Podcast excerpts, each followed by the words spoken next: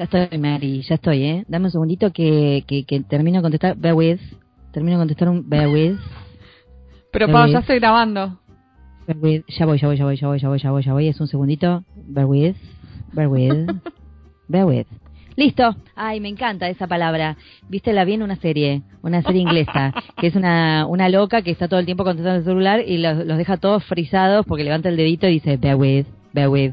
¿Viste? Te frisé yo a vos también. Ay, no, es Bueno, que no, pero- no sé, eh, es un acoso, es un acoso Eso- constante. ¿Cómo uno hace para concentrarse teniendo tantas cosas que le suenan y le ponen lucecitas en la cara y soniditos Por por todos lados? Por liberen men, quiero volver a la era de la Olivetti. A mí me pasa a la noche cuando me voy a dormir y mi cerebro va a mil por hora. No recuerdo yo te- haber tenido como tantas cosas como en la cabeza al mismo tiempo y que me dan dando vuelta. Bueno, me imagino que el, fenómeno de, las redes sociales es, es algo que no ayuda a eso, porque uno está viendo fotos y videitos y como y leyendo Sí, lo que pone uno y otro. Sí, no sé, no sé muy bien qué es. La verdad es que yo me considero una persona bastante flexible a lo que son los cambios vertiginosos de nuestra era, ¿no? Porque digamos que nací en una época en la que ni siquiera había computadoras. Cuando era chica apareció la computadora, conocí los monitores eh, en blanco con letritas blancas y fondo negro. Bien, como me dijo una, una, una alumna de veintipico de años, era todo negro la pantalla. Eso, mi amor, sí, era toda negra la pantalla. sí. No había colores, no había colores. Este, sí, qué linda. Ella no, no, no, no sabe lo que es el monitor ámbar, el DOS, ¿entendés? Eh, el Carmen San Diego, que fue uno de los primeros juegos que aparecieron en las computadoras. Eh, y bueno, y todo lo que vino de un tiempo a esta parte que fue que es como arrollador todo lo que se se nos viene encima. Más allá de eso, de que uno se siente por ahí a veces grande, porque es verdad, eh, dentro de todo, ¿no? Digo, yo llegué a trabajar con máquina de escribir, a tipear en máquina de escribir, y bueno, obviamente, nada, eh, me, me- me defiendo muy bien con la compu. Pero igual, todo el temita de la comunicación es como un montón, un montón de, de información y de estímulos todo el tiempo. Estímulos ¿Y todo vos? el tiempo. Es No. como, además que la gente te puede contactar de manera inmediata. Te manda un mail, te manda un mensajito de texto, te manda un WhatsApp, te llama, te, te pone algo el temita en del Facebook, te WhatsApp, el etiqueta, temita no del sé. WhatsApp es, es una tragedia. Es una tragedia porque el WhatsApp eh, pone a la gente frenética con que vos estás pegado esperando que ellos te escriban. A ver, no, Que está siempre, ¿Sabes siempre disponible para eso. no. Y sobre todo para, para cuando estás traduciendo o estás haciendo algo que necesitas mucha concentración, como es tentador querer ver qué está pasando, ver qué mail entró nuevo y demás, pero a la vez necesitas cerrar eso por un tiempo determinado para poder concentrarte y dar lo mejor de vos, porque si no tu cerebro está por todos Es que lados, sí. como por todos Pero es lados. completamente, completamente adictivo porque, mm, por ejemplo, ahora que cambié el celular, el celular este me hace lucecitas, cuando me voy a dormir me hace lucecitas cada vez que hay una notificación. Todavía no entendí cómo hago para sacárselo. Lo único que entendí es que silencio el WhatsApp. Pero no quiero esa lucecita. No, me pone lucecita. loca la lucecita. Claro. Es como que te llama todo el tiempo la lucecita. ¿Entendés? Es re tentador, claro. Ay, por ayer, ayer estaba tratando de terminar unas traducciones que tenía que concentrarme, que tenía que leer, que tenía que pensar en figuras literarias, o sea, complicado. Y de repente, eh, WhatsApp de una cosa, WhatsApp de la otra, WhatsApp. Tenía todo el polirrubro incendiado, porque encima cuando uno se dedica a muchas cosas diferentes, que yo digo que tengo el polirrubro, no, me vuelve loca. Y la gente te cambia horarios y te pide otra cosa. y te No, no, no, llega un momento que digo, no, yo quiero ser flexible, pero empiezo a decir, no, no se puede cambiar, no, no puede ser, no.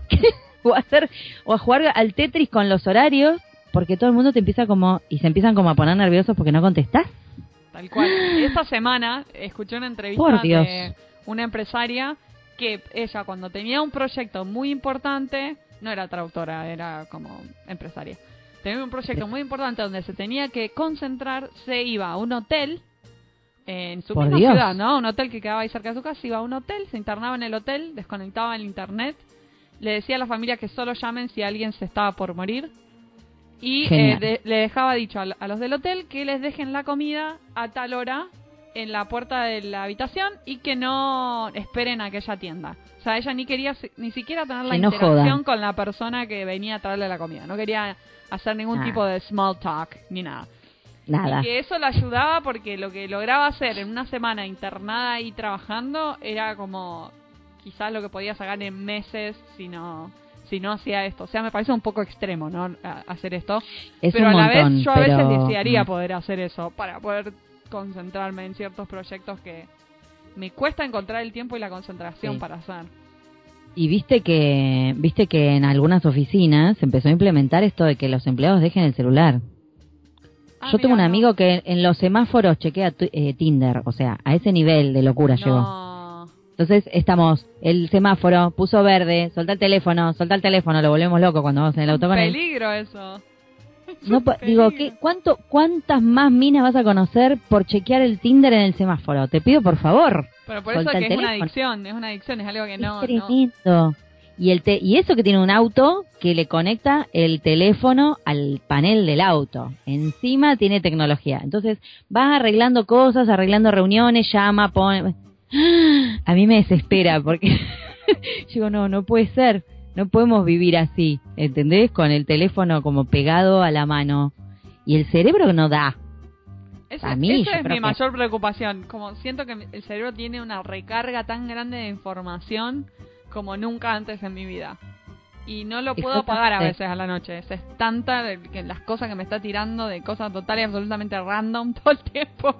Eh, claro, te volvés loco. O sea, creo que te estresás más de pensar en todo lo que lo que tenés que hacer, lo que tenés que mirar, lo que tenés que contestar, que en hacerlo. Porque llega un momento que, viste, es como constante el, bombardeo. Me intriga saber qué, qué técnicas utilizan nuestros oyentes para poder concentrarse y mm, evitar que, que todos los estímulos externos nos desconcentren de lo que estamos haciendo. Un cono del silencio estaría bueno, como el, el cono del silencio de, Maxwell Smart. Estaría buenísimo.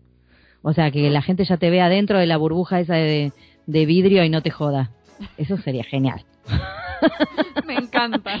Sería como una señal de no joder. Por favor.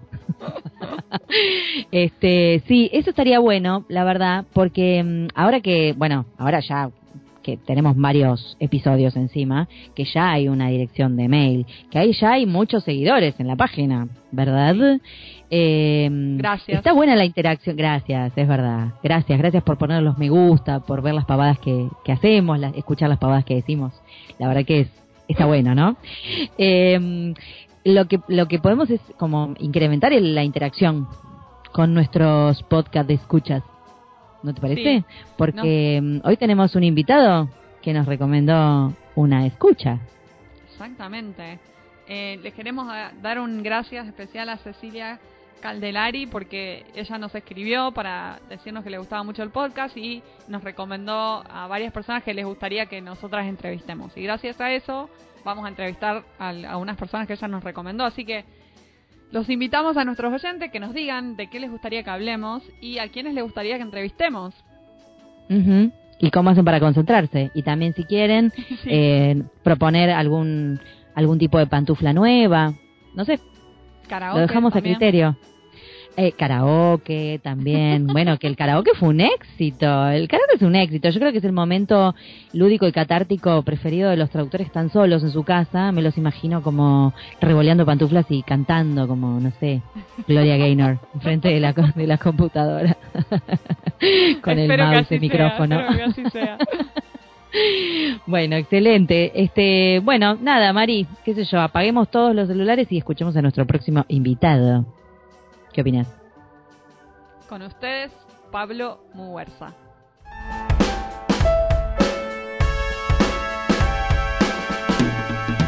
Bienvenido Pablo, muchas gracias por estar aquí en Pantuflas. Bienvenido. Pablo eh, Muguerza es médico y traductor de inglés a español. Está especializado en la traducción de protocolos eh, de ensayos clínicos, investigación, dispositivos médicos y tratamientos de última generación y desde hace más de 30 años ha trabajado para diferentes empresas y organismos eh, del mundo de la salud mundial y también hasta eh, clientes particulares atiende. Realiza charlas, cursos y talleres sobre traducción médica y participa también como conferenciante en eventos de todo el mundo. Pablo, te agradecemos muchísimo tu tiempo, sabemos que estás muy ocupado, así que nos sentimos muy contentas de poder entrevistarte. Sí, bienvenido. Con muchísimo a vosotras que me hayáis llamado y es un placer enorme ver em, tener ocasión de hablar con gente tan joven y tan preparada porque yo he estado cotilleando también vuestros vuestros pinitos en, en Google y la verdad un gusto ver gente tan, tan preparada y que lo hace tan bien. Estoy encantado. Muchas gracias por lo de Muchas gracias. La verdad que se ve que, que el maquillaje hoy me sienta porque no soy tan joven. Pablo, contanos cómo fue que comenzaste a interesarte en las traducciones. ¿Qué fue lo primero, tu primera pasión, la medicina o la traducción? ¿Cómo, cómo fue eso? Mira, cuando en España la carrera de medicina son seis años y yo acabé en 1987, tres o cuatro años antes de acabar, el segundo, tercero, Em, pues tuve ocasión de, bueno, por una de estas cosas de la vida, que se me ocurrió escribir una editorial diciendo, ay, pues yo sería capaz de traducir esto a McGraw-Hill, una gran, no sé si le conocéis, una gran estadounidense, pues tenían una oficina en España entonces y mm, les escribí pues como forma de rellenar mi tiempo y de, mm, y de, bueno, y de ganar algo de dinero naturalmente. Y me, bueno, se mostraron interesados, me dijeron, no, eso que tú quieres traducir no lo vamos a traducir, pero buscamos gente con tu perfil y ese mismo día empecé a hacer traducción médica como un complemento de lo que yo estaba realmente haciendo, que era medicina.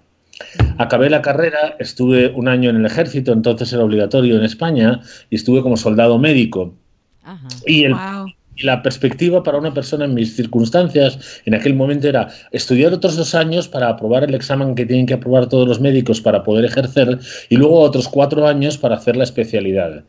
Yo ya traducía, ganaba dinero, me ofrecieron un puesto muy bueno en McGraw-Hill y dije, a lo mejor va a ser lo mío la traducción y no la medicina.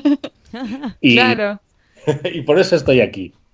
Qué genial. Mira, mi, pregunta, mi pregunta, iba a ser cómo, cómo te habían quedado ganas de hacer otra cosa después de hacer una carrera de médico que es como tan larga.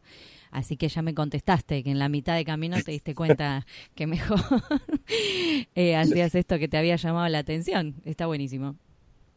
Claro, yo tenía, ya había estudiado algunos idiomas. Em, como en España se puede empezar, hay un organismo que es la Escuela Oficial de Idiomas, que da un título muy, muy bueno y muy, que tiene muy, cierto prestigio. Pues yo ya tenía, lo había hecho con 14 años. Cuando empecé la facultad tenía el de inglés y el de francés. Y ya, eran dos lenguas que hablaba muy bien. Entonces, claro, con esa facilidad para los idiomas, el amor a la traducción, a la lectura en general, a los libros y a la medicina, todo eso lo podía combinar en un mismo trabajo y, es lo que hice. Sí, Es muy bueno. Y también tenés mucha experiencia como profesor, como conferenciante, e incluso haciendo capacitaciones online. ¿Podrías contarnos cómo fue que te adentraste en esto de la docencia, de capacitar a otros traductores? Pues esto vino solo. Hace 10 años aproximadamente, en una, yo estaba en una asociación de traductores, era un miembro de la asociación y me propusieron mi primera ponencia en público. Y bueno, vi que, me salió bien, me sentí muy a gusto, vi que comunico en el escenario y em, es muy bueno que los que tenéis, los que estáis ya en esta altura del camino, no arriba abajo, digo en esta distancia recorrida, eh, los que habéis recorrido toda esta distancia, echéis la vista atrás y digáis, contéis a los nuevos cómo, cómo se llega ahí, ¿no? Y eso es lo que parece que gusta en mis presentaciones cuando son generales y luego cuando son muy especializadas y hablo de traducción médica a un nivel alto, parece que también conecto con la, con la audiencia. Sí, excelente. De hecho, nosotros, bueno, em, nos, refirió alguien que había visto una de tus presentaciones y había quedado súper impresionada. Y, bueno, gracias a ella conocimos de, tu carrera y, nos surgió entrevistarte. Em, ahora, sabemos que trabajas también haciendo revisiones de otros traductores. E, ese es, es un trabajo que te, te gusta también hacer, qué porcentaje del tiempo ocupás traduciendo y qué porcentaje revisando. Es muy variable. Yo, yo siempre he pensado que me gusta más la traducción que la revisión, porque lo de corregir a un compañero sigo sin llevarlo bien, sigo sin, aunque no lo conozca y aunque no, no me gusta. Y cuando está mal la traducción lo paso muy mal. Es difícil eso, claro. Sí, yo sufro realmente. y, a veces sé que, va a ser un pequeño problema para el traductor que yo le, que le revise, pero, pero bueno, reconozco que me gusta y mm, no acepto ya no hago demasiadas revisiones. Acepto algunas muy concretas porque mm, a veces veo que lo que piden no es tanto un traductor médico o un revisor médico como un médico que vea la parte médica de la traducción, em, la valide, digan, valide la parte médica. Y creo que ahí es donde yo puedo intervenir para hacer revisiones de traducciones para ver si la traducción está bien, hay gente tan buena o mejor que yo que lo puede hacer.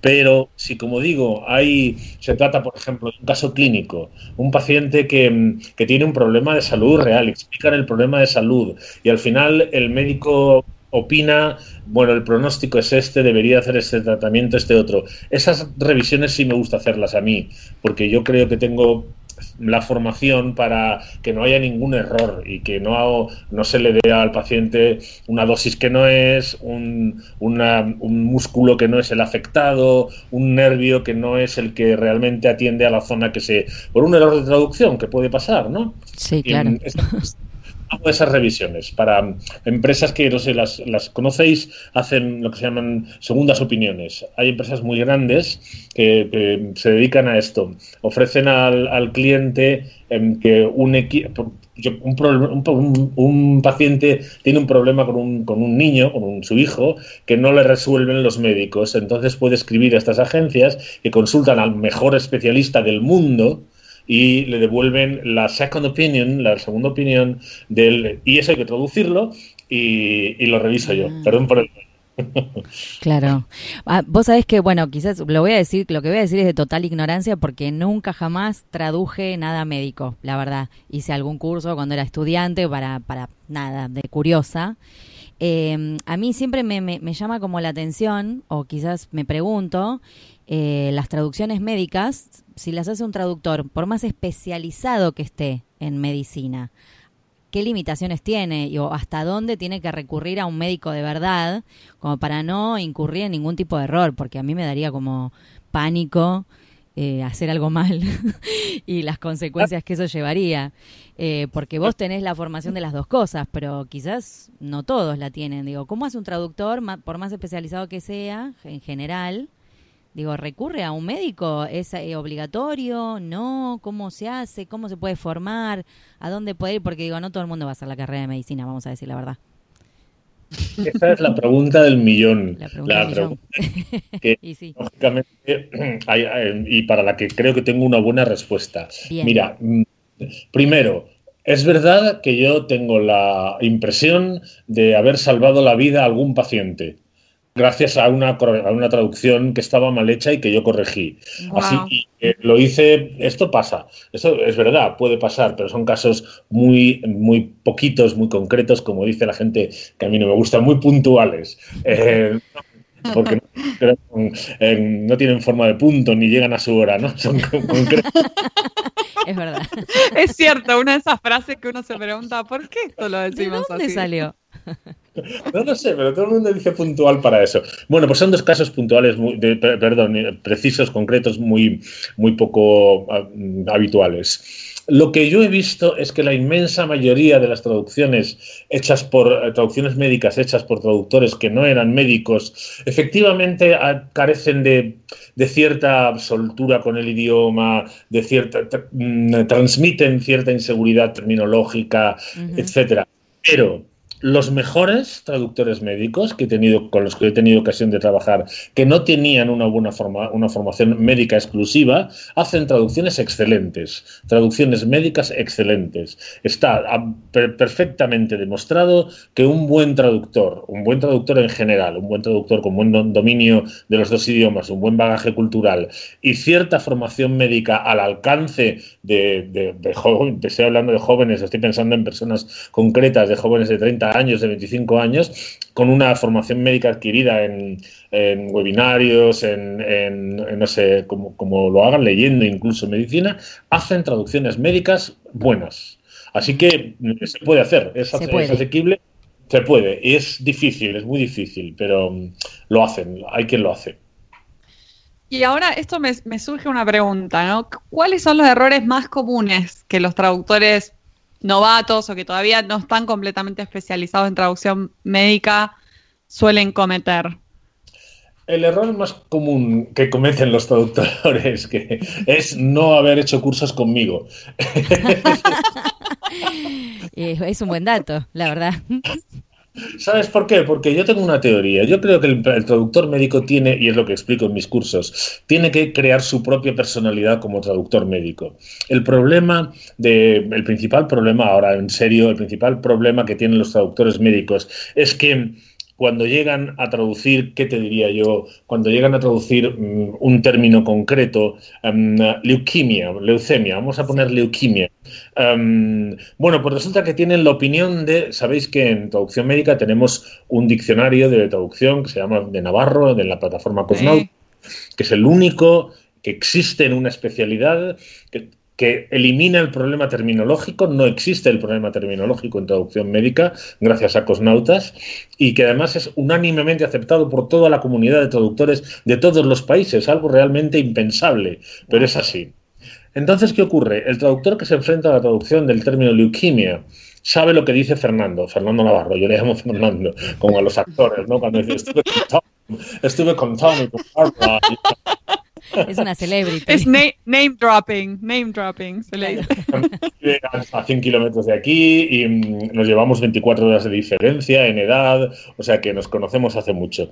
Así que el traductor médico tiene leuquimia, tiene lo que dice Fernando, tiene lo que él entiende por leuquimia, que tiene una idea, porque todos sabemos algo de leucemias y leemos cosas en la prensa y tiene todo eso. Tiene el glosario del cliente, probablemente, otros documentos traducidos por el cliente y no coinciden.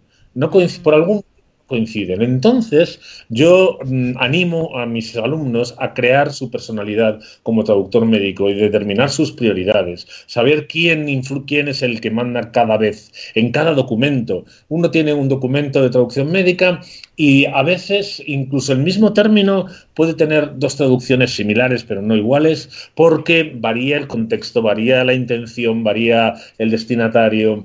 Y por eso ya termino con esto, animo a crear tu propia personalidad para conocer todas las fuentes al dedillo, ser experto en el diccionario de Fernando, experto en el diccionario de términos médicos de la Real Academia, experto en, el tema, porque tú lo has estudiado, el tema de las leucemias y tal. Y ahora con este documento concreto, ¿qué hago? a lo mejor no me vale nada de todo esto. Y entonces ahí mm, encuentran los, los eh, estudiantes el principal problema porque tienen muchas fuentes y si no se han creado su personalidad, no van a saber qué hacer y lo van a resolver, resolver mal. Claro. ¿Y qué no debe faltar en, la mm, carpeta de recursos de un traductor médico? ¿Qué recomendás que sí o sí los traductores deberían tener? Además de Fernando, ¿no?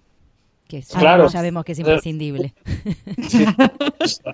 Si, traducen al español, em, el diccionario de Fernando es indispensable, em, del inglés al español. Em, en general, de, de, todas maneras, la carpeta, como le has llamado tú, que me ha encantado porque la gente dice portfolio y que ya está en los diccionarios, pero bueno, antes decíamos carpeta. En esa carpeta tiene que haber un buen diccionario de inglés-inglés el Dorlands es el mejor, el Dorlands de, que, eh, está en PDF, está en un buen diccionario de inglés-inglés y un buen diccionario de español-español. Médico, quiero decir, un diccionario médico de inglés-inglés. El Dorland, ya está, no necesitas más. El, perdón, de español-español, el diccionario de términos médicos de la Real Academia Nacional de Medicina esta, mm, em, es, aunque es español-español, siempre viene una acepción en inglés, de manera que se pueden hacer búsquedas inversas y también funciona como inglés-español. Naturalmente, el, alma de ese diccionario fue el propio Fernando Navarro también, así que en realidad todo se parece, todo sigue en casa. Este diccionario el diccionario de términos médicos de la Real Academia de momentos de pago no es muy caro, pero eh, la previsión es que en 2020 y 2021 tendrán una versión que se llamará Diccionario Panhispánico de Términos Médicos en línea, gratuito.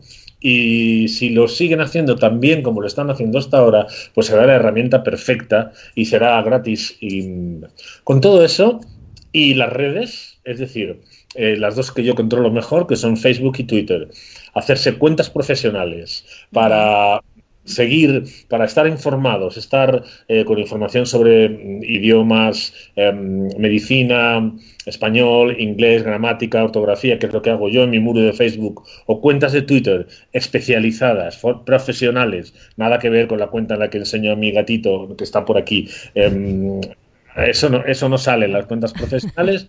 Yo creo que ahora mismo uno tiene suficiente. En la, Sí, con, esos, esos recursos. Bien. ¿Cuándo, eh, quizás es una pregunta, bueno, un poco tonta por decir, bueno, no sé si tonta, pero un traductor que le interesa especializarse en la medicina, ¿no? En, traducción de medicina, ¿qué tipo de clientes tiene? Parece ah, obvia la pregunta, pero no es tan obvia, me parece, ¿no? No sé. No, qué tipo de clientes tiene. Lo primero me gustaría mm, empezar por la pregunta tonta. Yo soy de la opinión de que la única la tonta es la que se queda sin hacer. Esa es la. Así que. Gracias. Me encanta eso. La pregunta tonta es la que se queda sin nos están, Nuestros invitados nos están regalando unas frases hermosas últimamente. El otro día nos hablaron del cliente unicornio, ¿no es cierto? El cliente unicornio, que es como el que no existe. y ahora me, encantó. Vamos a empezar a hacer el, el ¿cómo le podemos poner? El fraseólogo. El fraseario. No, bueno. Fraseario. No, te quiero, no te quiero interrumpir el flujo de pensamiento. Em, los clientes que tenemos, la mayor parte de los clientes que tenemos nosotros son agencias de traducción, em, la mayoría especializadas en traducción médica. Muchas tienen, dedican mucho a eso. Las agencias de traducción, como sabéis, tienen partidarios y detractores. Em, yo soy muy fan de las agencias de traducción porque he tenido suerte y em, he topado con buenas traducciones, con buenas agencias de traducción. Entonces, em, eh, pero las hay muy malas. Luego están los clientes directos, que, que, les pasa como a los Reyes Magos, que no existen, son los padres. No, son los padres, los amigos, los vecinos. Ah, los clientes directos es una cosa que, hay gente, en esta profesión la gente miente mucho y no, y es que tengo clientes directos maravillosos que me ruegan que trabaje para ellos, me pagan 25 céntimos de euro por palabra y me dan plazos amplísimos. Mentira, mentira. Esos son los unicornios que hablábamos el otro día. No, lo, Pero pero mira, muy pocos, mira, la OMS paga maravillosamente, la Organización Mundial de la Salud, para que trabajé bastante tiempo para ellos, es un buen cliente, es un cliente directo estupendo, que no hace, em, no hace exámenes, bueno, busca gente que conoce por, por prestigio, por lo que sea, y contrata. Mm, y ese ha sido otro cliente durante mucho tiempo. Y la otra fórmula que quería mencionar aquí es que mm, hay una característica común a los traductores en general y a los médicos en particular, y es el compañerismo. Esto es verdad, hay muy buen compañerismo entre nosotros. Y mis mejores clientes casi me los ha pasado algún compañero. Un compañero me dijo, oye, te conozco cómo trabajas, yo que sé cómo, cómo trabajas tú y cómo, mira, tengo este problema, y bueno, pues ya le ayudamos o hacemos el trabajo y, y es mm, el otro tipo de cliente, digamos, muy habitual y con el que a mí me ha ido muy bien también. Claro. El colega. El colega. El colega, que te conoce, claro. Sí, sí. y por eso, por eso animo tanto a los traductores médicos a asistir a congresos. Y mm, ah, porque es realmente es muy difícil de, eh, cuantificar el valor de, que, uno obtiene ¿no? a cambio de asistir allí. Pero mi primer gran cliente estadounidense eh, mm, fue me vino por una chica que estuvo en mi primera intervención en ATA, que fue en San Diego en el año 2012, pues una de las chicas que estaba allí era de una gran empresa de traducciones de Estados Unidos que vino luego a hablar conmigo y pues, trabajamos desde entonces juntos. El segundo mejor cliente estadounidense la chica estaba en Seattle, en otro, hace dos años, en otra, un curso que di de un día entero. Y claro, esta es otra, es distinto, ¿no? Participar como ponente que como, como oyente, pero es, la, es una fórmula excelente de conseguir clientes, charlas con alguien, te tomas un vino, estás en la ceremonia de apertura, caes bien, eh, te vendes persona y, salen, salen de ahí muchas em, opciones profesionales. O sea que como conclusión en esta época digital en la que todo tenemos un montón de cosas a mano a través de la internet, sigue siendo una muy buena eh, un muy buen consejo el, el, cara a cara, el contacto con la gente. No perder eso. Sí, sigue siendo, está comprobado, de hecho, sigue siendo como la mejor forma de conseguir nuevos contactos o de hacer networking, digamos. Eh, el hecho de, conocer a la persona en persona y no solo virtualmente. Ahora, ¿qué, congresos eh, recomendás que sería bueno asistir para traductores que están interesados en continuar capacitándose como traductor médico? De los que yo conozco, lo primero, em, si alguien eh, que nos está escuchando piensa, bueno, voy a, pensar este tema de los congresos, primero debe pensar en un congreso que se celebre en su lengua meta es decir, em, perdón, en su lengua, en su lengua de origen, de la que traduce. Es lo que me, es. Yo aconsejo siempre que asistas a congresos de em, cuya lengua oficial sea principal o secundaria de la lengua de la que traduces. Así que te voy a hablar de congresos que se, que se celebran en inglés. El mejor que yo conozco, con mucho, es uno que se llama BP, B es Business Practice, sería, ¿no? Business Practice me parece que corresponde BP 18, se llama este año. Se celebra este año en mayo en Viena. Lleva cuatro o cinco años, es pequeñito, este año hay ahora mismo 250 personas apuntadas, bueno, que no está nada mal. Viene de todo centro de Europa, del norte de Europa, viene mucha gente de Estados Unidos, de, de países que no acuden tanto a otros congresos y se crea un clima que es del que estamos hablando. Em, potencian mucho la parte lúdica del, Congreso, hay unas presentaciones magníficas y de tanta o más mayor calidad como la de los demás, pero es muy importante la relación humana y son fantásticos. Yo lamento muchísimo que no me hayan invitado al de Viena de este año, porque primero porque no conozco Viena y segundo, eh, porque estuve el año pasado en Budapest, que fue donde lo hicieron, he estado ya años, y es excepcional en ese sentido. Ese uno. El siguiente, naturalmente, el de ATA. Hay que ir una vez, eh, los, los musulmanes tienen que ir una vez en la vida a la Meca, los traductores tenemos que ir una vez en la vida a ATA, una vez por lo menos. Es carísimo, es demencialmente caro, es una inversión pero yo creo que todos coincidimos en que da réditos, da, que compensa la inversión a muy largo plazo, dos, tres años, termina la inversión. El aspecto lúdico está muy cuidado, las, las presentaciones son fabulosas, las dos mías que yo he presentado son la bomba. sí me las aceptan, aunque bueno, yo tengo un poco ya de enchufe, pero, pero y encima es en Nueva Orleans, que mm. este año es una ciudad que la verdad es que me gustaría conocer también. Pero fuera de mis gustos de viajero, que, quedan claros, em, de verdad que ATA es una oportunidad estupenda. Hay otro congreso pequeñito. Em, em, que claro, ya ha creado todo tipo de problemas para algunas personas, que es el de la Asociación Israelí de Traductores, que hacen en casi todos los años, yo creo que en Tel Aviv, que es muy pequeñito, y del que he oído maravillas. Todo el mundo, las presentaciones que se hacen también son un poco distintos, no son todos estadounidenses, lógicamente, no son todos estadounidenses, no son todos latinoamericanos, es gente de, de otras procedencias que aportan mucho, son muy diferentes a nosotros y naturalmente el aporte es mayor si si va uno a tratar de aprender, ¿no? Con la mentalidad abierta y si tienes problemas por, por, del tipo que sean por ir a, ese país, pues, pues nada, no, no he dicho nada. y, y para aquellos traductores que todavía no tienen para invertir en, en ir a un congreso de estas características, eh, pueden hacer capacitaciones online, o sea, sabemos que vos das algunos seminarios online. Eh, ¿De qué manera ellos pueden eh, seguirte o, asistir a una de estas capacitaciones online?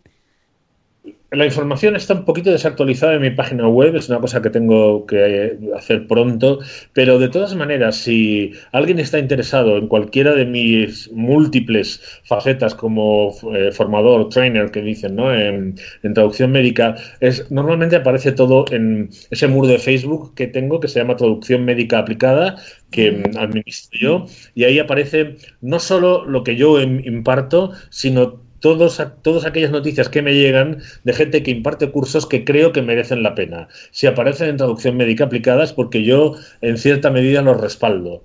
Entonces es una buena forma, yo tengo mucha información, me llega muchísima información y la filtro un poquito, no sale todo lo que me llega y mm, por eso ustedes están desde el primer día. En cuanto vi la página, enseguida compartí. enseguida compartí y dije, eh, mirad que, que, os va, que os va a gustar.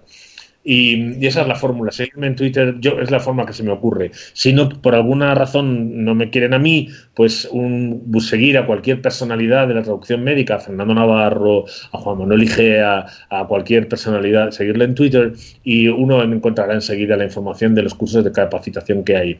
Muy interesante hacer también cursos de capacitación en inglés eh, sobre traducción médica.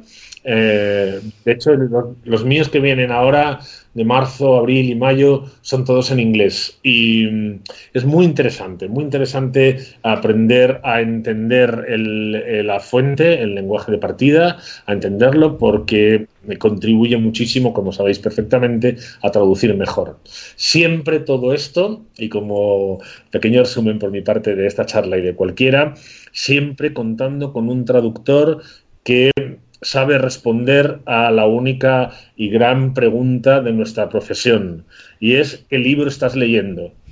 Y no, mentir. Esto quiere decir que estoy hablando de traductores que leen continuamente libros sobre su profesión, sobre lo que sea, leen buen español y pues, se pueden plantear em, recibir formación en otro idioma. Exacto, que cultivan el, aprendizaje de su propio idioma, digamos. Claro, claro. El año pasado hubo, las Naciones Unidas convocó un examen, no sé si lo, si lo visteis, para, para cubrir puestos de traductores y, em, de intérpretes, y em, se presentaron 3.500 traductores de todo el mundo al examen, fue un examen de 8 horas. Y las Naciones Unidas abrió una cuenta de Twitter donde para, resolver dudas para los eh, candidatos y los candidatos preguntaban a menudo, ¿qué, estudio? Dígame libros para estudiar, para prepararme para el examen, o qué leo. Y siempre les contestaban lo mismo, lean buen español. Esa es la mejor manera de prepararse para este examen, leyendo buen español. Y hay buen español médico, hay buenos libros de medicina escritos en buen español, así que se puede leer también buen español médico. Bien. O sea que para, yo, digamos, mm, la verdad que fuiste como muy claro, muy este conciso, diste muchos eh, consejos muy útiles.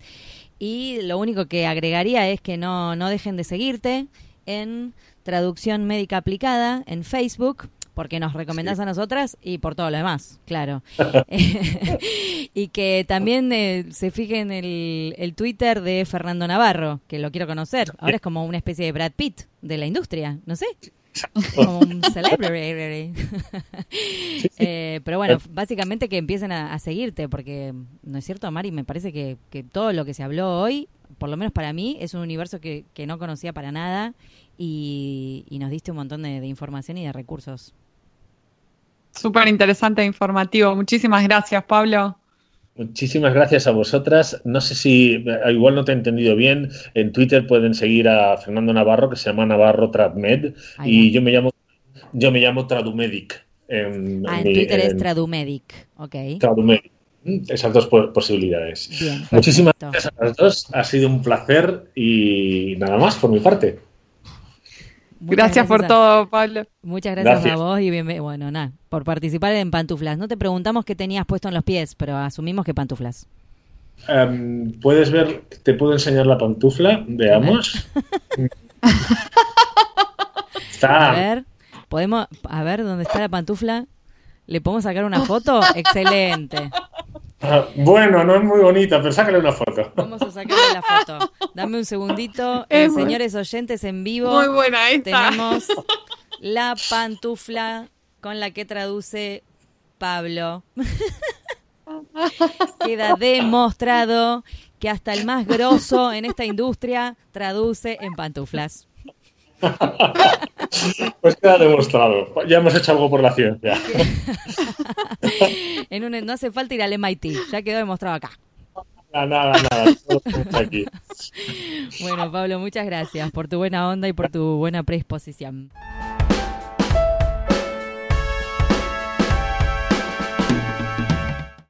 Y ahora con ustedes, el momento catártico del programa.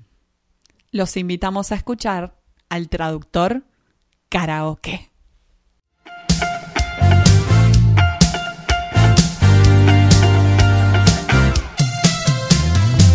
Cuando calienta el sol, yo ni me entero.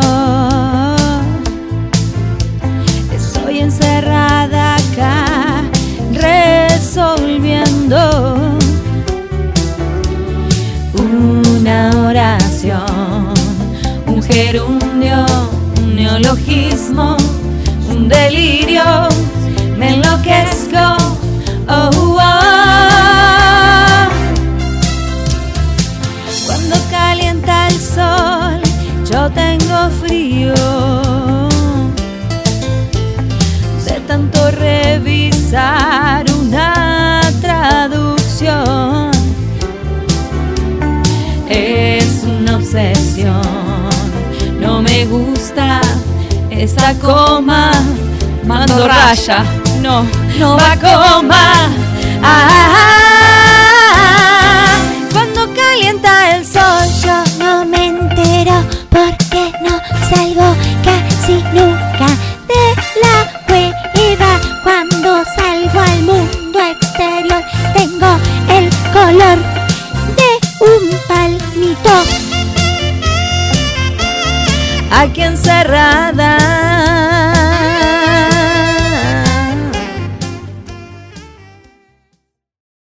Este fue un nuevo episodio de En Pantuflas. Podés encontrarnos en la página en-delmediopantuflas.com y suscribirte a nuestro podcast desde iTunes, Podcast Addict o la tienda de podcast que más te guste. Prohibida su reproducción en el territorio de Argentina, traducciones, las pantuflas de flamenco son mías. Y las de tigres son mías.